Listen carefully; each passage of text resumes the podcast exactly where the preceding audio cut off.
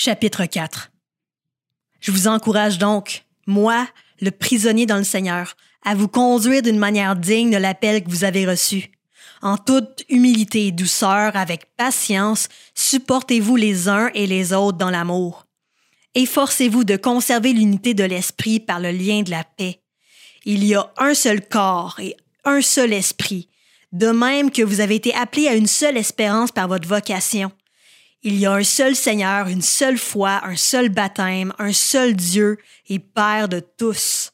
Il est au-dessus de tous, agit à travers tous et habite en nous tous. Cependant, à chacun de nous, la grâce a été donnée à la mesure du don de Christ. C'est pourquoi il est dit, Il est monté sur les hauteurs, il a emmené des prisonniers et il a fait des dons aux hommes. Or, que signifie il est monté, sinon qu'il est aussi d'abord descendu dans les régions les plus basses de la terre? Celui qui est descendu, c'est celui qui est monté au-dessus de tous les cieux afin de remplir tout l'univers. C'est lui qui a donné les uns comme apôtres, les autres comme prophètes, les autres comme évangélistes, les autres comme bergers et enseignants.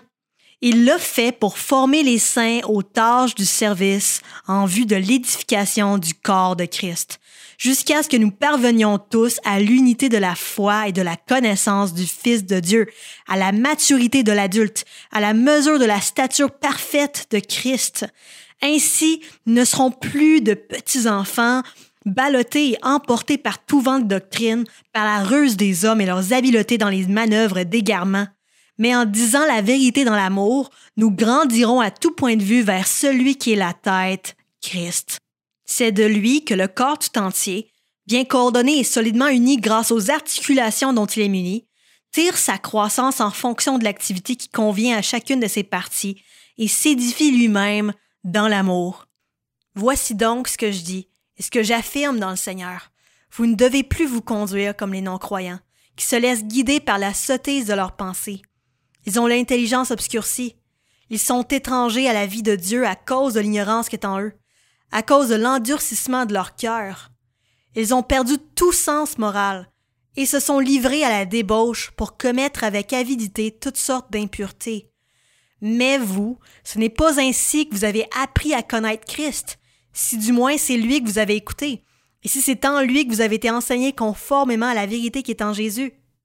On vous a enseigné à vous débarrasser du vieil homme qui correspond à votre ancienne manière de vivre et se détruit sous l'effet de ses désirs trompeurs, à vous laisser renouveler par l'Esprit dans votre intelligence, et à vous revêtir de l'homme nouveau, créé selon Dieu dans la justice et la sainteté que produit la vérité.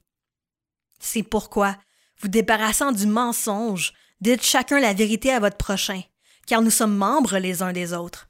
Si vous vous mettez en colère, ne péchez pas. Que le soleil ne se couche pas sur votre colère, et ne laissez aucune place au diable. Que celui qui volait cesse de voler, qu'il se donne plutôt la peine de travailler honnêtement de ses propres mains, pour avoir de quoi donner à celui qui est dans le besoin. Qu'aucune parole malfaisante ne sorte de votre bouche, mais seulement de bonnes paroles, qui, en fonction des besoins, servent à l'éducation et transmettent une grâce à ceux qui les entendent. N'attristez pas le Saint-Esprit de Dieu, par lequel vous avez été marqué d'une empreinte pour le jour de la libération. Que toute amertume, toute fureur, toute colère, tout éclat de voix, toute calomnie et toute forme de méchanceté disparaissent du milieu de vous.